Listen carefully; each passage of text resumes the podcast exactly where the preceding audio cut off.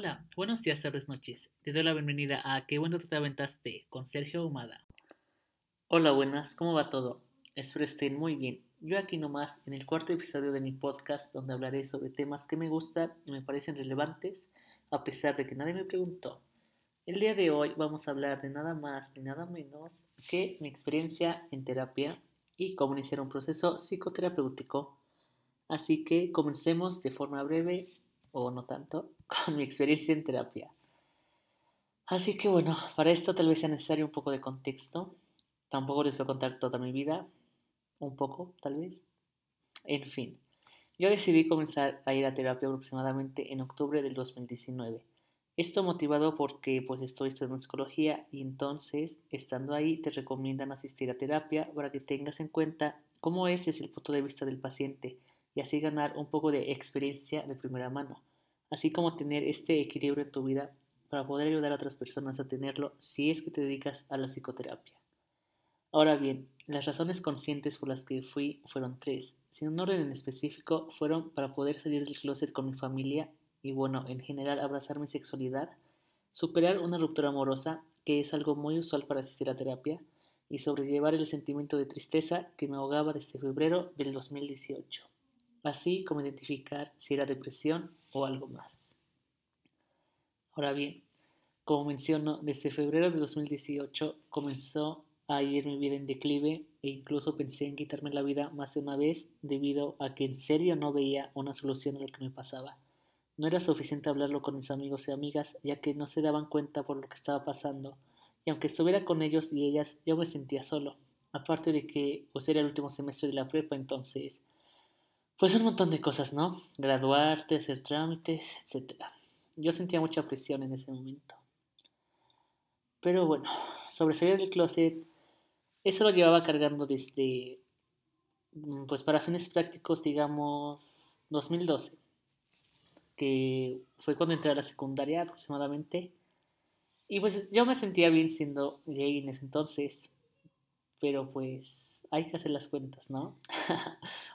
quiero decir, un adolescente promedio de orientación homosexual, más pueblo chico con contexto religioso, más bullies de secundaria que encontraban divertido que a un chico le gustaran otros chicos, igual a mucho bullying y mucha inseguridad. Fue difícil para mí la etapa de secundaria, especialmente porque pues tampoco hice lo mejor para evitarlo, pero bueno, era un morro meco manchado de chamoy, así que ni pedo. Lo bueno es que tuve ayuda de mis amigas de secundaria que fueron un gran apoyo para mí en esos momentos. Un saludo y un abrazo a todas ellas que saben quiénes son. Y bueno, después de mi experiencia agridulce en la secundaria, pasé a la prepa, claramente. Y dije, bueno, aquí tal vez sea distinto. Ya somos más maduros. Y pues, más o menos. Obviamente no tomé en cuenta que algunos de los chavos de la secundaria también iban a estar ahí en la prepa y pues bastó un simple saludo y una mirada inesperada para que de nuevo prácticamente todos supieran que yo era gay y volviera a ser objeto de burlas. Joder, es que era tan incómodo pasar por los pasillos porque sentía las miradas y escuchaba las risas. No, fue horrible, todo mal, todo mal. Pero pues de nuevo tuve amistades que no me juzgaron por eso y también fueron de gran apoyo para mí. Un saludo también para ellos y ellas. Y pues saliendo de la prepa, me fui de foráneo a estudiar a la universidad, cargando con dos experiencias de interacción social pasadas que no fueron de lo mejor. Pues, ¿qué creen que pasó? Pues el Omada no podía interactuar con sus nuevos compañeros de universidad porque tenía miedo de que volvieran a, volviera a ser objeto de burla, por lo que decidió ocultar su orientación sexual, esta vez ya que parecía ser la fuente de todo mal. Pero la historia fue distinta. Me tocó un increíble grupo con increíbles compañeros y compañeras. Un saludo a los pendejitos y al grupo 5 de primer semestre. Aún así me fue complicado desenvolverme con otras personas ajenas a ese grupo, y volví a sentir esas miradas en los pasillos y esas risas, aunque lo más probable es que todo estuviera en mi mente, por pues pensar que sería igual que antes.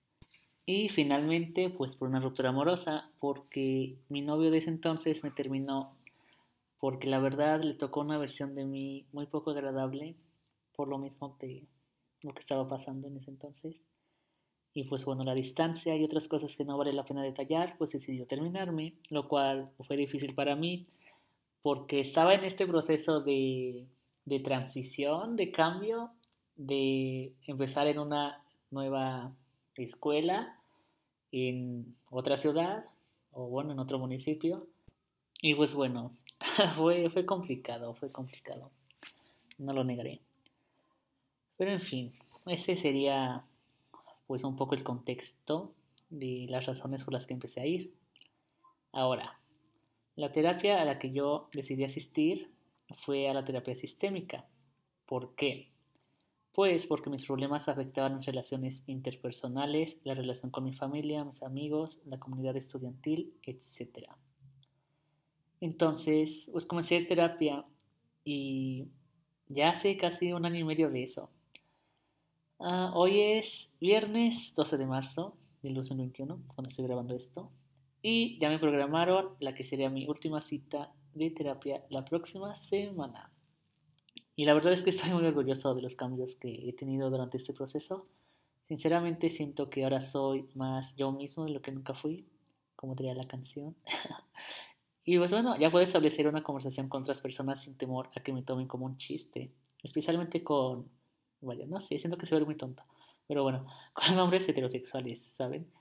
Porque, bueno, yo siento que eso fue un gran, gran cambio, porque antes evitaba a toda costa, ya que pues ellos eran principalmente pues, los que me hacían bullying, ¿no?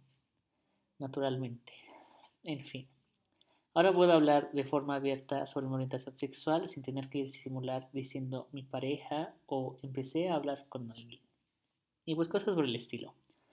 Hace poco menos de un año, dos tercios de año tal vez, logré salir del closet con mi familia y pues de forma uh, pública, digamos, que pues era algo que no había hecho por mi cuenta desde 2012, ya que desde más o menos a mediados de ese mismo año hasta 2020 eran otras personas las que decidían sacarme del closet por distintos motivos. Consejo de vida, no saquen del closet a las personas, no está chido. Esa persona sabe cuándo, cómo y con quién lo hará. Gracias.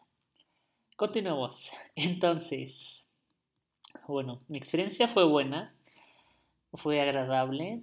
Mi psicoterapeuta cumplía con todas las características que yo necesitaba perspectiva de género y pues también maestría en psicoterapia sistémica.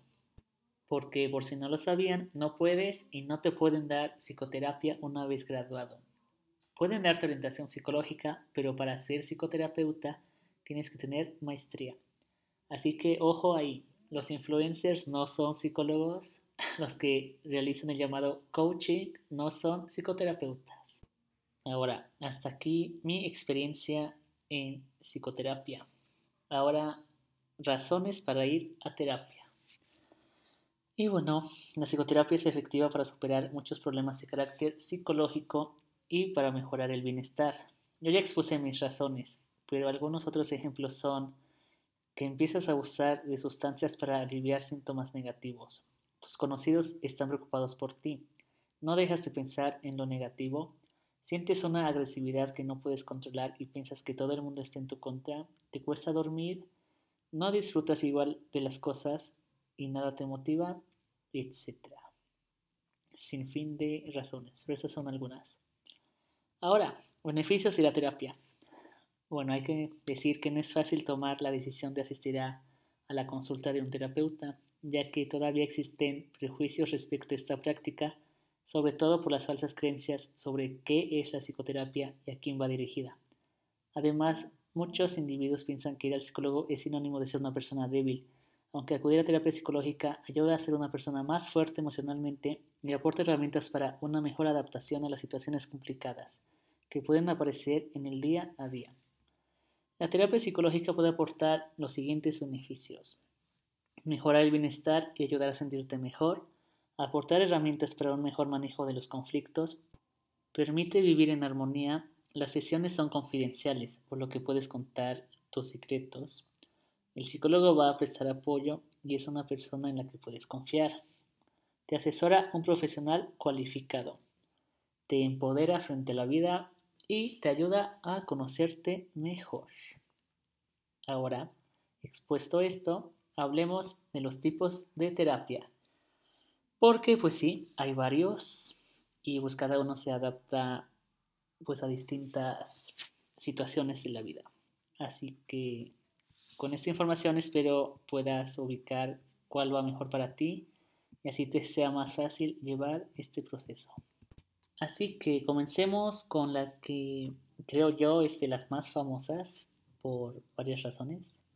La terapia psicoanalítica y psicodinámica.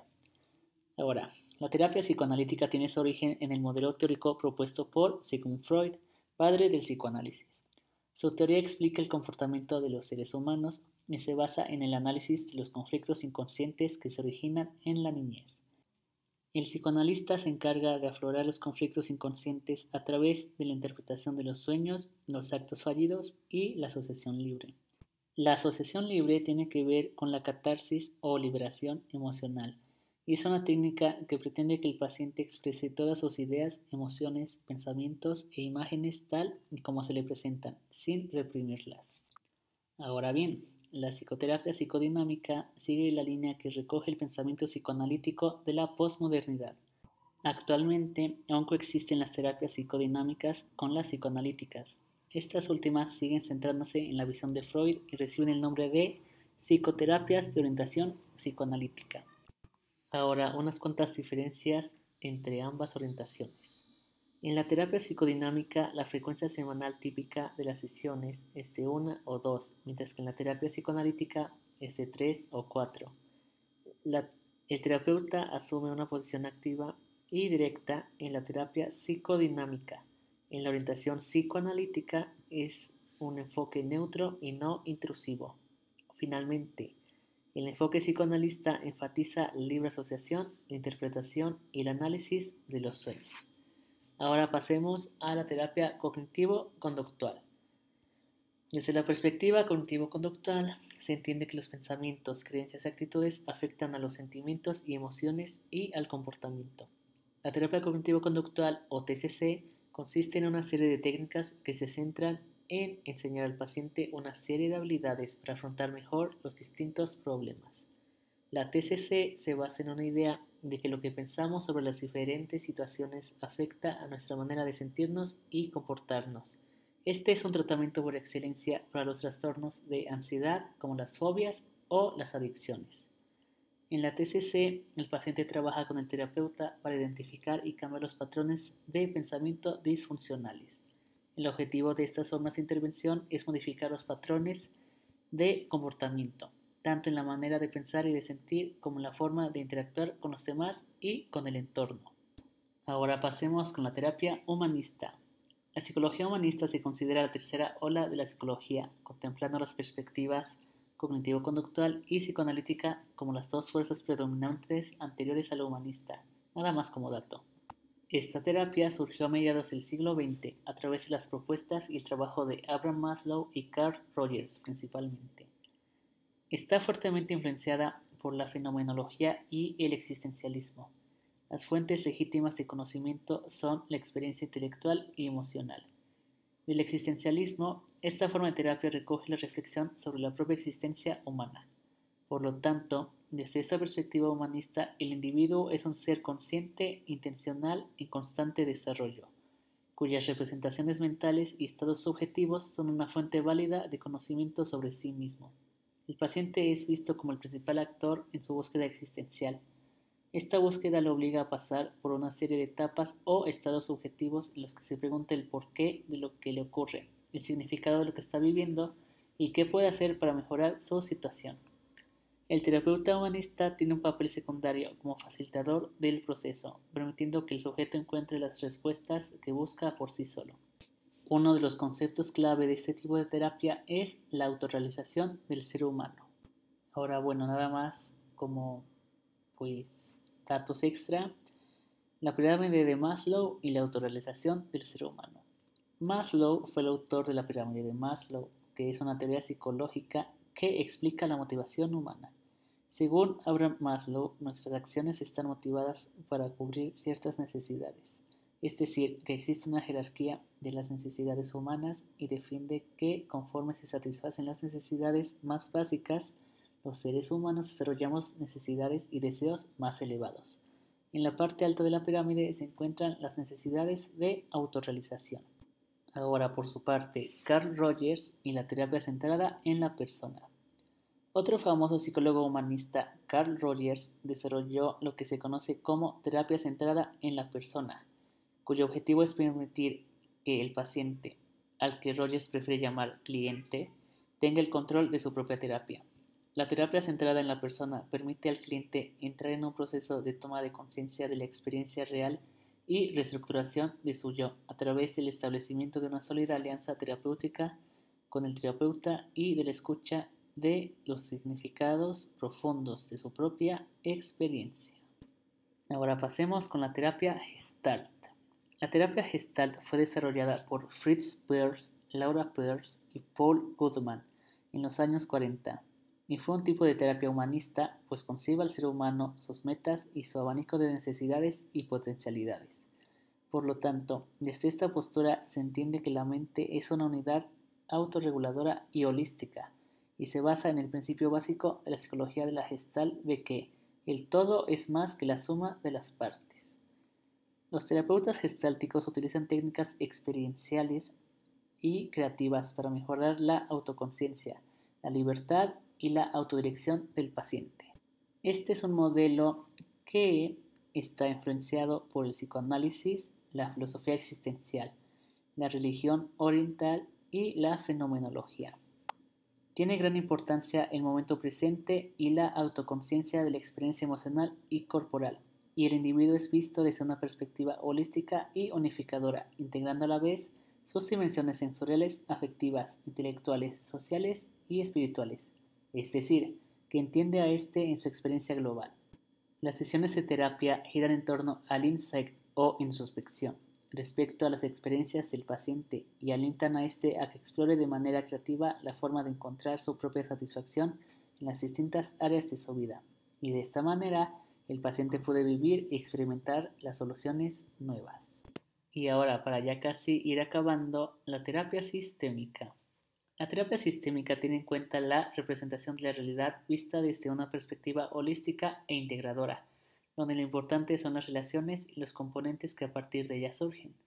En las sesiones terapéuticas tiene mucha importancia la relación y la comunicación en cualquier grupo que interaccione y que afecte al paciente o pacientes entendido como un sistema.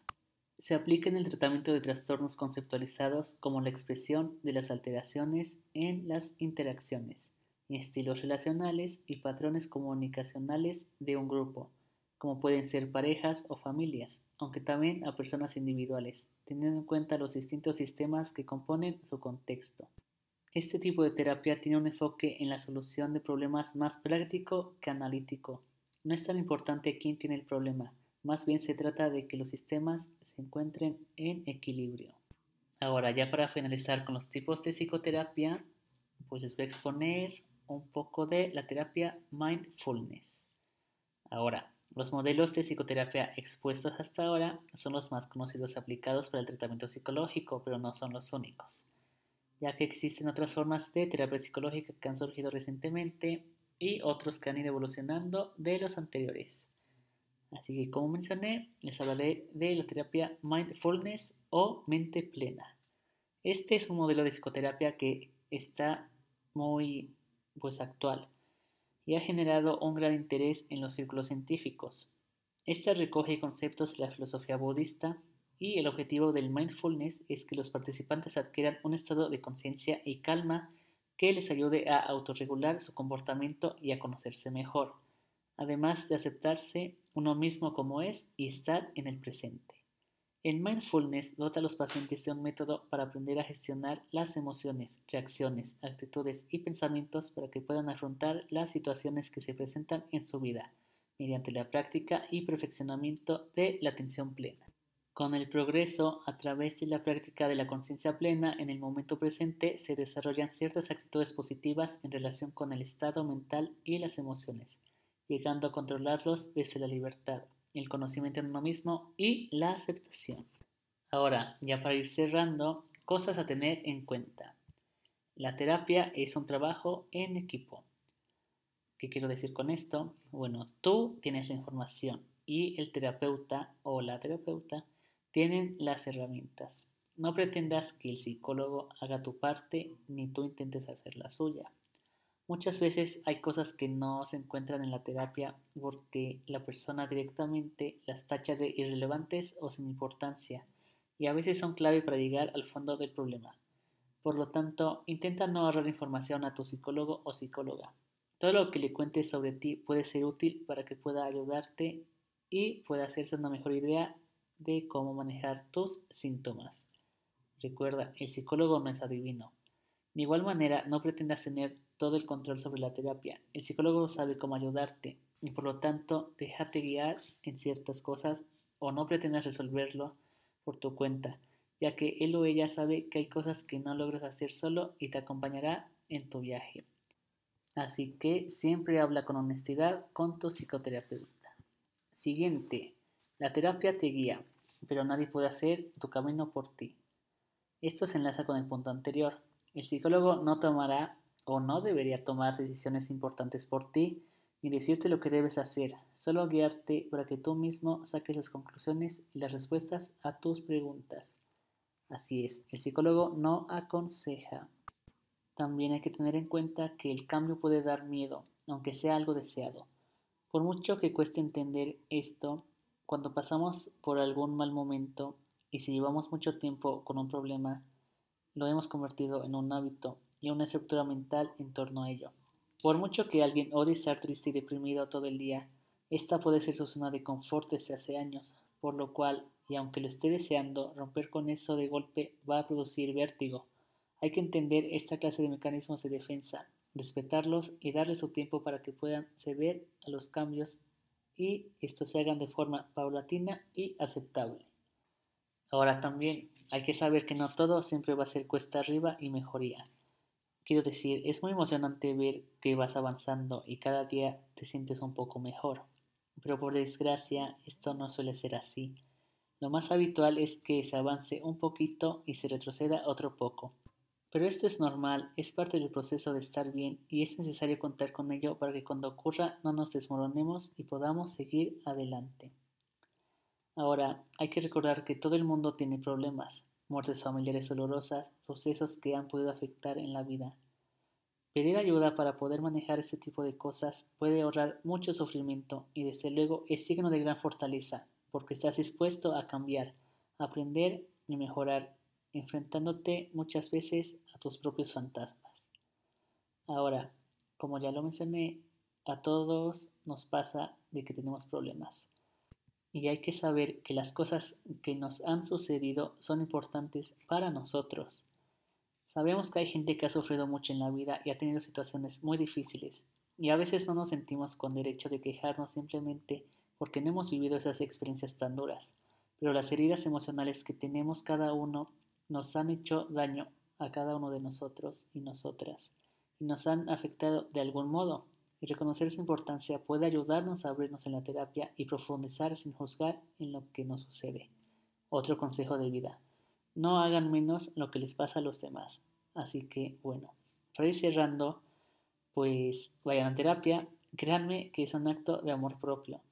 Si no les sirve cierto enfoque, pues chequen con otro, investiguen más a fondo cuál se adapta mejor a sus necesidades e investiguen sobre los profesionales que brinden este servicio de psicoterapia en el lugar donde viven. No se den de alta por su cuenta, por favor, y sean amables con las personas que los rodean. No sabemos lo que pueden estar pasando. También sean amables con ustedes mismos, porque pues usualmente algunas personas solemos ser como muy duras con nosotros mismos. Así que sea amable contigo y con los demás. Y eso será todo de mi parte. No olviden recomendar este podcast a sus amigos y amigas si es que les gustó. Recomienden este capítulo a alguien que quiera iniciar su proceso psicoterapéutico si creen que les será útil. Y espero también les haya sido útil a ustedes. Y pues un saludo y nos vemos la próxima. Bye.